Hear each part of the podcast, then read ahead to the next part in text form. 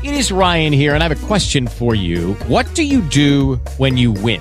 Like, are you a fist pumper? A woohooer, a hand clapper, a high fiver. I kind of like the high five, but if you want to hone in on those winning moves, check out Chumba Casino. At ChumbaCasino.com, choose from hundreds of social casino style games for your chance to redeem serious cash prizes. There are new game releases weekly, plus free daily bonuses. So don't wait. Start having the most fun ever at ChumbaCasino.com. No purchase necessary. BGW. Void were prohibited by law. See terms and conditions. 18 plus. Muy buenas, continuamos una semana más con las entrevistas de Hagan Lío, donde os acercamos a casa testimonios de que nos llenan de luz, que nos llenan de alegría. Y hoy la verdad es que es una, una entrevista especialmente ilusionante para mí, porque es cierto que hemos entrevistado a gente de todo tipo, pues bastante conocido como el obispo Munilla, Juan Manuel Cotelo, director de cine, la cantante Atenas, gente con cientos de miles de seguidores. Pero es siempre especial hablar con un viejo amigo. Y esta entrevista es la ocasión para, para retornar esta amistad. Alejandro Bo y yo pues, vivimos juntos en el colegio mayor cuando estábamos estudiando en la universidad y ya Alex han pasado más de 10 años eh, y nuestras vidas pues eh, de alguna manera se han alejado en distancia, pero siempre hemos estado ahí eh, manteniendo el contacto. Y la fe también ha sido algo que, que a partir de nuestra etapa universitaria creció en ambos. Eh, Alex es misionero de la fe, también está implicado en esto de la evangelización a través de las redes sociales, pertenece al movimiento de Fe y Vida y nos va a hablar de, esto. Eh, es el responsable de, este movimiento de Fe y Vida en Valencia. Entonces, Alex, muchísimas gracias por estar aquí conversando con nosotros. Un placer y lo que tú decías, Ramón, de que al final lo que nos une es la amistad, que separados ahora por la distancia, ¿no? Pero que siempre hemos tenido el contacto y bueno, es un, es un gusto, ¿no? Poder que, eso, que esta entrevista sirva de, de, excusa para hablar tú y yo, ¿no? Por supuesto. De hecho, mm, cómo se ha gestado, eh, yo creo que ha sido de una forma muy graciosa, porque a través de un amigo en común nuestro me, llevó un, me llegó un vídeo tuyo donde estás promocionando unos cursos de fe y vida, sales ahí con tu mujer, y, y digo, Alex. O sea, después de no sé cuántas, 60 o 70 entrevistas de Hagan Lido, que un liante como tú eh, aún no lo haya entrevistado, vamos, eso mm, no tiene que, tiene que ser eh, la entrevista pronto, ¿no? Entonces me llegó el vídeo y ya me activé y digo, hay que retornar, retomar el contacto y, e invitarte aquí a Hagan Lío. Entonces promocionáis ese curso que después, si quieres, nos, nos cuentas tranquilamente en qué consiste. Pero ahí al principio del vídeo dices que tanto tú como tu mujer sois dos conversos. Entonces, ¿nos puedes introducir en tu vida y sobre todo en el momento concreto donde ves que el Señor te llama, ¿no? O sea, que tu encuentro con el Señor fue en la etapa de la universidad y siempre pues a partir de ahí algo pasó y tu vida cambió. Sí, a ver, en, este vídeo que haces ilusión, que luego a lo mejor lo puedes enlazar para quien lo quiera ver, eh, decimos que nos convertimos, nos hicimos cristianos hace 10 años. Antes de eso, no es que fuéramos, digamos, gente pues, que estaba metida en, un cártel de la droga, ni asesinaba, ni cosas así, ¿no? Porque a veces cuando oímos de testigos de conversión parece que son cosas así súper radicales. Quizá ambos, hablo por mi mujer y por mí mismo, ¿no? Antes de ese momento éramos lo que a mí me gusta llamar simpatizantes del cristianismo. Es decir, gente que incluso va a la iglesia de vez en cuando, ¿no? Que, si tienes que posicionarte de alguna forma intelectualmente, a lo mejor dices eres cristiano, pero en la práctica Dios no tiene una importancia. Entonces, bueno, aproximadamente hace 10 años, porque bueno, no, no, no es exactamente, pero aproximadamente hace 10 años, por ambos caminos eh, nos dimos cuenta de que, de que Dios, de que Jesús es real en nuestras vidas. Y, y empezamos a tener una relación, pues, de verdad con Él. En mi caso concreto, pues, tuvo que ver mucho el cambiarme de ciudad. Yo soy de Alicante, pero vine a estudiar a Valencia, donde estoy ahora, y donde nos conocimos Ramón y yo. Y ese primer año de universidad, entre el colegio mayor, las catequesis a las que, a las que yo me apunté con los agustinos, ¿no? Y, en fin, una, una serie de factores empezaron a hacerme cuestionarme o a hacerme plantearme qué era lo que estaba viviendo yo en mi fe. Y me di cuenta que mis bases en la fe pues no eran muy sólidas. Y entonces ese, ese primer año de carrera para mí fue un año de búsqueda de leer mucho, de preguntar mucho, de leer muchos testimonios, ¿no? Si hubierais estado hace 10 años haciendo estos testimonios con Agaldío, seguramente los hubiera visto todos porque yo consumía ávidamente este tipo de contenido. Y nada, fruto de ese año, al final de ese año, fue la JMJ de Madrid 2011. Mm. Y la JMJ de Madrid 2011 fue para mí el, la gota que colmó el vaso. Fue el último empujoncito que necesitaba para, pues para lanzarme, ¿no? Y para decirle a Dios, venga, que sí, que soy de tu tipo. Así, muy resumido, fue un poco mi proceso de conversión. Muy bien. Y vemos que desde entonces eh, no ha sido una conversión puntual y ya está, ¿no? O sea, como una gran luz en un momento dado y que se queda un poco ahí, ¿no? En ese, ese shock, sino que luego lo has puesto, digamos, la fe se ha hecho vida, ¿no? Como también llevas puesta en la camiseta, ¿no? La fe que se hace vida. Entonces, sobre este movimiento Fe y Vida al que perteneces, y de hecho eres el responsable del grupo de Valencia, eh, ¿qué es? ¿Cómo contactaste con ellos? También, ¿cómo surgió? Porque yo he tenido que investigar un poco, conozco movimientos de la Iglesia, pero este es relativamente reciente. ¿Y, por qué entraste a formar parte? ¿Qué te, qué llamó de ellos? Bueno, Vida eh, surgió más o menos en los 90, se formalizó, digamos, en el 96-97 y básicamente nació cuando un profesor de religión, un laico, estaba casado, él estaba en un colegio público enseñando religión y no solo enseñaba los conceptos teóricos de, la clase de Reli, ¿no? Sino que también intentaba transmitir pues un, algo más, ¿no? Un, su vivencia. Pero claro, como estaba en sector público, pues tampoco podía, digamos, eh, hacer proselitismo, ¿no? Como, como diríamos. Entonces organizó una convivencia fuera del colegio y en esa convivencia invitó a algunos de los, de los alumnos que veía que más interés, interés tenían en y entonces en, este, en esta primera convivencia que hizo, no hizo nada especial, hizo, pues, compartió un poco lo que él consideraba las bases del cristianismo, el primer anuncio, y hizo una oración al Espíritu Santo muy sencilla, ¿no? Y él dice que nunca ha visto nada igual, pero algo pasó, ¿no? El Espíritu Santo actuó de alguna forma eh, sobrenatural, que personas que no eran para nada de, familias cristianas o que iban a la iglesia, de repente experimentaron algo, experimentaron algo que decidieron que querían entregar su vida a Jesús tuvieron que llamar a un sacerdote corriendo para que les confesara, ¿no?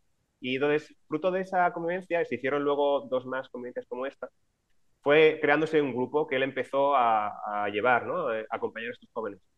Y en, en, relación con el obispo, empezó a contactar con el obispo, le contó lo que había pasado, y el obispo de, de, Cantabria, ¿no? De Santander, lo que le dijo es, bueno, tú sigue, yo voy a seguir apoyándote a, ti, ¿no? Y, y, sigue acompañando a estos jóvenes. Y poco a poco, en, en discernimiento con el obispo, se dieron cuenta, sobre todo fue el obispo el que confirmó, ¿no? que era un carisma nuevo de la iglesia, ¿no? que, que, aportaba algo nuevo a la iglesia. Así es como nació Fevida en España. Y muchos años pues se mantuvo siendo un pequeño grupo solamente allí, en Santander, ¿no? en Cantabria.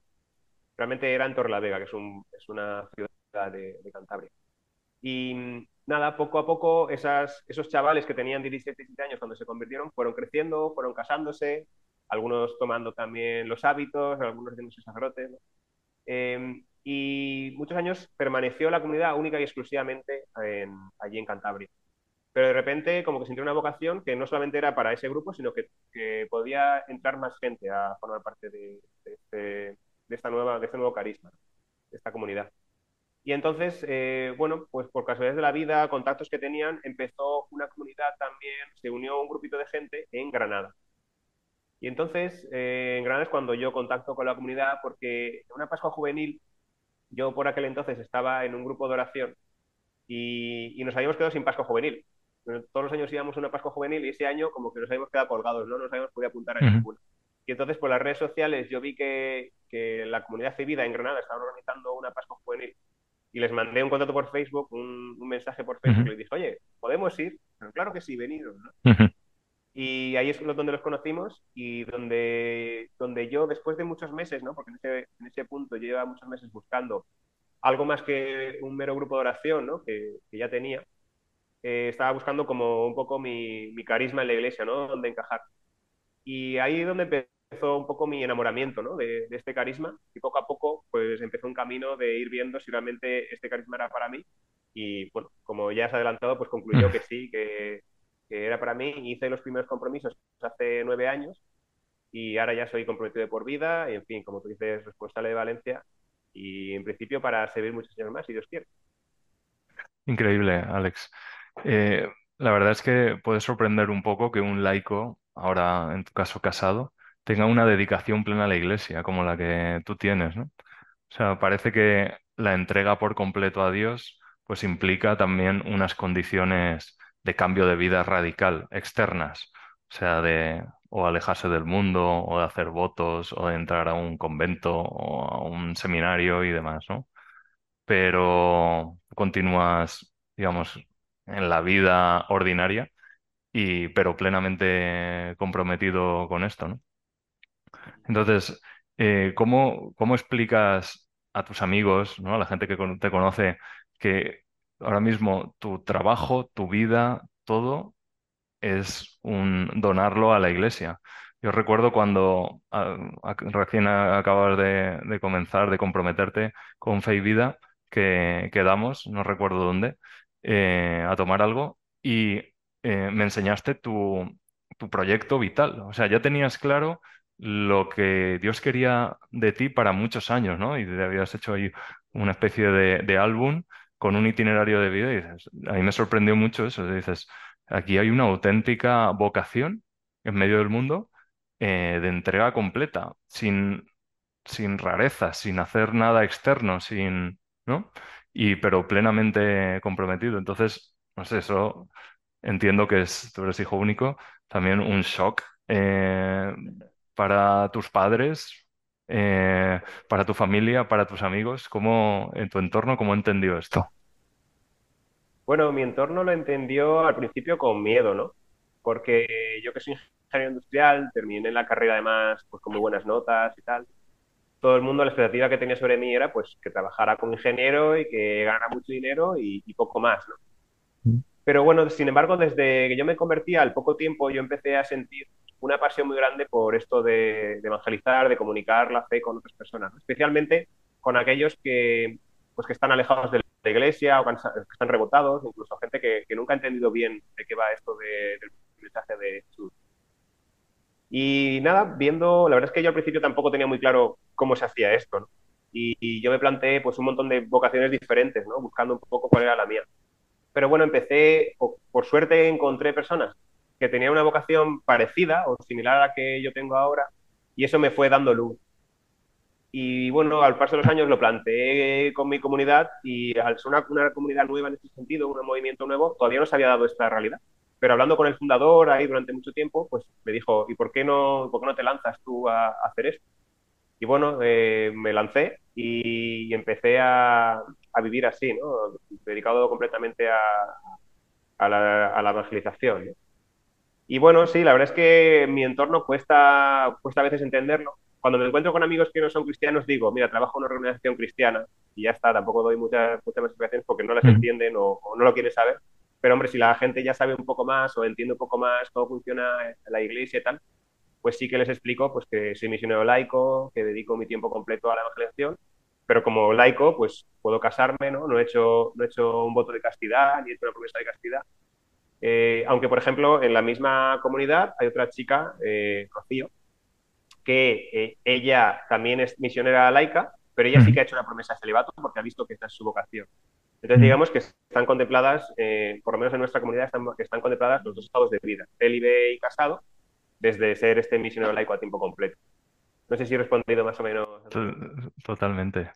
No, es, un, es bonito también, estarás viendo cómo surge cómo toma forma un carisma, ¿no? O sea, la, intuición de Dios que ha tenido este, este profesor de religión, cómo ya se está, se está haciendo vida, porque al principio es eso, es un mensaje que él recibe, pero que eso luego tiene una materialización también en, la vida de las personas y, cómo se está haciendo también las diferentes modalidades vocacionales, se podría decir, dentro de, la comunidad. Entonces, es, muy bonito, la verdad, ver cómo Dios sigue actuando eh, en la vida de las personas. iba a decir que la verdad que, claro, eh, nosotros en la comunidad la verdad es que tenemos un espíritu muy, muy de integrar sobre todo a los comprometidos de por vida, ¿no? En las decisiones importantes de la comunidad. Y hemos tenido capítulo comunitario, vamos, la reunión general de toda la comunidad y los comprometidos de por vida tuvimos una reunión y decidimos cosas importantes de, lo que va a ser también ahora, cómo se va a estructurar la comunidad en los próximos años o cambios que para, para, a lo mejor hay gente que, que, no los ve, pero nosotros decimos, estamos creando realmente el carisma, ¿no? Estamos perfilando el carisma, ¿no? Josué en este, en este caso, que nuestro fundador tiene esa visión inicial, pero entre todos vamos, y, ha habido muchas pruebas y errores también en estos años, no te creas, y cosas que han salido mal y otras que han salido bien, ¿no? Y de eso y los errores vamos aprendiendo y vamos intentando, pues, hacer lo que Dios nos pide, ¿no? Claro que sí, muy bonito. Y Alex, en un momento de, la historia donde no para de bajar el número de, de parejas que deciden casarse, aún más por la iglesia, yo no sé ya cómo están los números, pero uno se puede asustar un poquito. ¿Cómo explicar hoy en día el matrimonio, tú que has decidido, has decidido, bueno, yo lo consideraría también una auténtica vocación, mm, una vocación al matrimonio. ¿Cómo, cómo explicar que has decidido compartir la vida con tu mujer y ser uno de por vida? Sí, pues mira, justo hace poco mi mujer y yo hemos dado un taller, bueno, en la JMJ lo hemos dado y también lo hemos dado de forma online, un taller de noviazgo online. Y en ese taller, pues nos ha hecho, nos, ha obligado también a reflexionar sobre nuestro propio noviazgo y sobre nuestro matrimonio. Y una de las cosas que yo decía es que al final el matrimonio es amar a la otra persona como Dios nos ama a cada uno. Y pongo un ejemplo para que veas rápido, ¿no? Eh, el matrimonio decimos que es para toda la vida. ¿Por qué el matrimonio cristiano es para toda la vida? Pues es para toda la vida porque el amor de Dios por cada uno de nosotros es para toda la vida, es incondicional, ¿no? Y siempre perdona. Por eso nosotros estamos llamados a amar como Él en el matrimonio. Entonces, yo creo que el matrimonio simplemente es una respuesta para los cristianos que es que tenemos que ser como Jesús y tenemos que amar como Jesús. Entonces, si Dios nos ama de una forma, nosotros tenemos que intentar amar de esa misma forma. Y, o, lo, haces con, comprometiendo con una persona o lo haces de la forma del celibato. Entonces, para mí, también con Marta fue encontrar también una persona con la que podía compartir una misión, una visión vital, y ver que ella tiene también esta pasión y tenemos la misma pasión por, por evangelizar. Ella no está dedicada a tiempo completo, pero también tiene esta pasión y lo hace de otras formas. Y, y darme, cuando me di cuenta que esa persona que, que tiene esa pasión, que es mi mejor amiga y que me hace la vida más fácil, pues dije, pues ahí está claro, ¿no? Si, si, no veo casarme con esa persona, ¿con quién lo voy a ver? Entonces, así eso fue un poco resumido lo que, por qué yo me he casado y por qué me he casado con, con Marta en este caso. Alex, esta semana comienzan los cursos de Fe y Vida, que gracias al vídeo que está circulando por las redes, estamos hablando tú y yo ahora. Em, ¿qué son los cursos eh, de Fe y Vida? Em, ¿Cómo han surgido? y también cómo participar, porque a lo mejor después de ver el vídeo eh, mucha gente decide pues, interesarse por eso y al entrar y ver los objetivos, eh, la gente que, está participando ahí, que pretendéis, pues se anima y dice, bueno, esto es para mí, esto me puede ayudar bastante. Entonces, si nos puedes explicar en qué consisten los cursos de Fe y Vida. El, el curso Fe y Vida, como lo hemos llamado, es una iniciativa que nos hemos inventado aquí en Valencia Em, y básicamente consiste en ofrecer un espacio semanal, o sea, con una reunión semanal, en este caso hemos decidido que sea los viernes, eh, y cada reunión tiene pues un una charla, un poco de acogida, una pequeña oración y un compartir por grupo. Y la idea es que se pueda experimentar en, en un mes algo que te ayuda a reconectar con Dios o a conectar más fuertemente con Dios. Está pensado especialmente pues, para esa gente que ya va a la iglesia, ya va a misa, pero se da cuenta que, necesita algo más, que necesita algo más que simplemente asistir a, misa o asistir al grupo al que vaya. Se da cuenta que está a lo mejor súper un poco oxidada. También está muy bien pensado para gente que a lo mejor está buscando su carisma ¿no? y quiere conocer nuevos carismas. Y es una forma de que en un mes, durante cuatro días, ¿no? cuatro tardes, pues experimentas un poquito de cerca, eh, en este caso, nuestro carisma. Entonces, eh, los objetivos son esos, ¿no? Sobre todo, ayudar a conectar a la gente con Dios más, más profundamente de lo que ya pueden tener, ya pueden tener esa, esa primera conexión.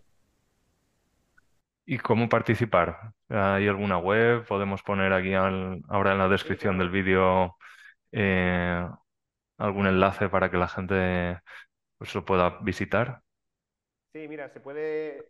Pedimos una inscripción porque básicamente eh, en la etapa hay dos modalidades, ¿vale? Modalidad presencial y modalidad online En la modalidad online necesitamos tus datos para poder enviarte el, el enlace a Zoom de este caso, ¿no? Y en la modalidad presencial eh, hace una cosa que a lo mejor hay gente que le sorprende, pero a nosotros nos gusta mucho, que es invitar a cenar a los invitados que vienen. A, la gente que se inscribe al curso, les invitamos a cenar. Entonces, por eso también pedimos que se inscriban, pues para poder contar, no es lo mismo cocinar para 30 que para cocinar para 50 y cocinar para 100. Entonces, eh, el, el, link al que se puede ver es payvida.com barra links, con K y con S, y ahí te puedes escribir, pueden ver también más información, pueden ver los vídeos promocionales que hemos hecho. Y nada, se puede también, hay gente que dice, yo es que esto de ir cuatro semanas seguidas, yo no sé si quiero comprometerme. Yo siempre digo, ven el primer día, ves el ambiente, si te gusta, puedes repetir, y si no te gusta, pues no pasa nada. Pero bueno, la realidad es que mucha gente ve el primer día, ve que cocinamos más o menos bien, quiere volver, Y Hombre, eso, a sus amigos. eso ayuda bastante, la verdad. Salvo que se nos queme la comida, que alguna vez nos ha pasado un poco, pero no es lo normal. Pero bueno, lo importante es lo que, intentáis transmitir lo, más profundo y lo mejor que tenéis, que es al Señor. Entonces, Alex, ya para terminar, mm, te dedicas 100% a la evangelización. Mm, aquí en Hagan Lío, pues con sus altibajos también intentamos transmitir a Dios a través de las redes sociales. Para ti, ¿cuál es la clave para la evangelización a través del sexto continente? Porque, claro, hay tanto, hay tanta gente que se lanza, eh, que a veces yo tengo dudas y me planteo, bueno, esto lo estoy haciendo realmente por Dios, por mí, me interesa realmente que, que una persona cambie o tener miles de visitas. O sea, hay eh, cosas que a veces por lo menos a mí me, provocan tensión eh, cuando uno se lanza a evangelizar en el, a través de las redes sociales y, sobre todo de que se nos puede meter, de hecho se nos mete la vanidad, ¿no? De decir, bueno, esto está saliendo bien porque yo lo, me lo he trabajado, me lo he currado y por eso ha salido adelante. O, o al revés, me desanimo porque, porque no tiene repercusión.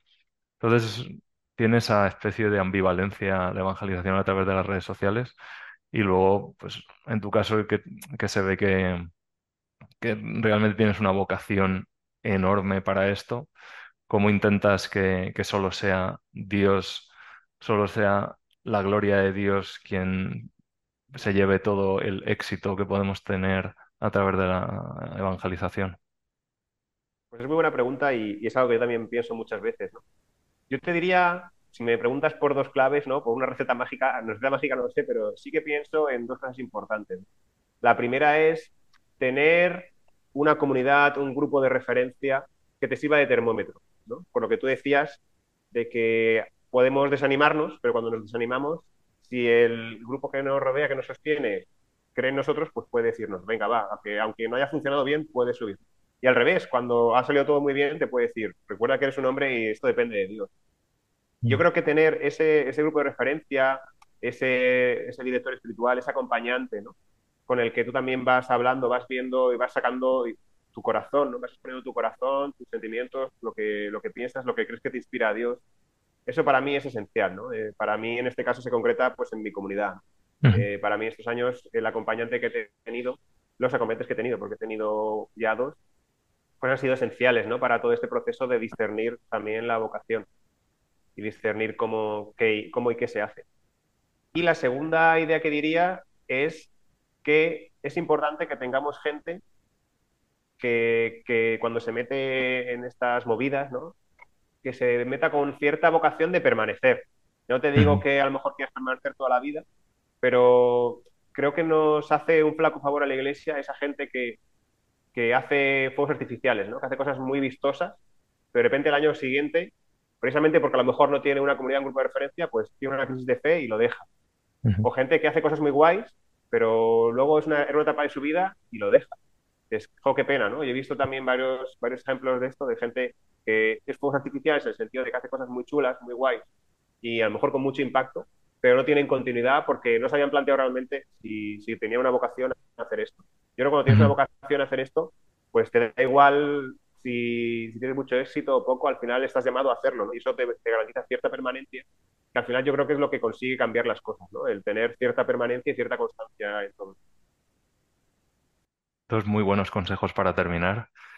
O sea que yo también en estos años he visto un poco eso, que es muy importante la continuidad y luego tener, tener equipo, ¿no? Tener eh, gente alrededor que, y hacer esto en equipo, porque uno solo pues tiene que dedicarle, aparte que es ingente el trabajo para que para sacar algo adelante y algo tan vasto como es transmitir a Dios.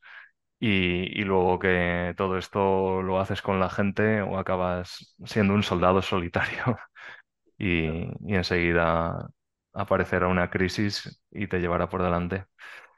Y luego es Dios el que hace las cosas. O sea, uno puede dedicarle mucho tiempo, ponerle mucha ilusión, pero luego el que, el que mueve la, pieza, la primera pieza del puzzle es el Señor. Bueno, Alex, eh, ha sido un placer volver a hablar contigo después de tiempo. Em, habíamos estado un poco en contacto por WhatsApp, pero una conversación larga hacía tiempo que no la teníamos. Y ahora cuando termine la entrevista, pues seguiremos hablando para actualizarnos un poco. Y, y si quieres decir algo para terminar la entrevista. Pues nada, que, un placer y gracias por todos los que a, los que veis las entrevistas. Yo también veo varias de vuestras entrevistas y me gustan mucho. Y nada, si a alguno le interesa lo que hacemos, que sepáis que en este curso que vamos a empezar ahora este viernes, Todavía quedan muchas plazas online, sobre todo. Presencial en Valencia también. Pero online tenemos muchas plazas, así que desde cualquier parte de España o incluso fuera de España eh, podríais conectaros y estaríamos encantados de, vernos por ahí por las redes. Perfecto. Pues en la descripción pondremos toda la información del curso de Fe y Vida. Y Alex, de nuevo, muchísimas gracias y seguro que el curso va a ir de lujo y un fuerte abrazo. Muy bien, rezar por nosotros. Gracias. With the Lucky Land slots, you can get lucky just about anywhere. This is your captain speaking. Uh, we've got clear runway and the weather's fine, but we're just going to circle up here a while and uh, get lucky. No, no, nothing like that. It's just these cash prizes add up quick. So I suggest you sit back, keep your tray table upright, and start getting lucky. Play for free at LuckyLandSlots.com. Are you feeling lucky? No purchase necessary. Void where prohibited by law. 18 plus terms and conditions apply. See website for details.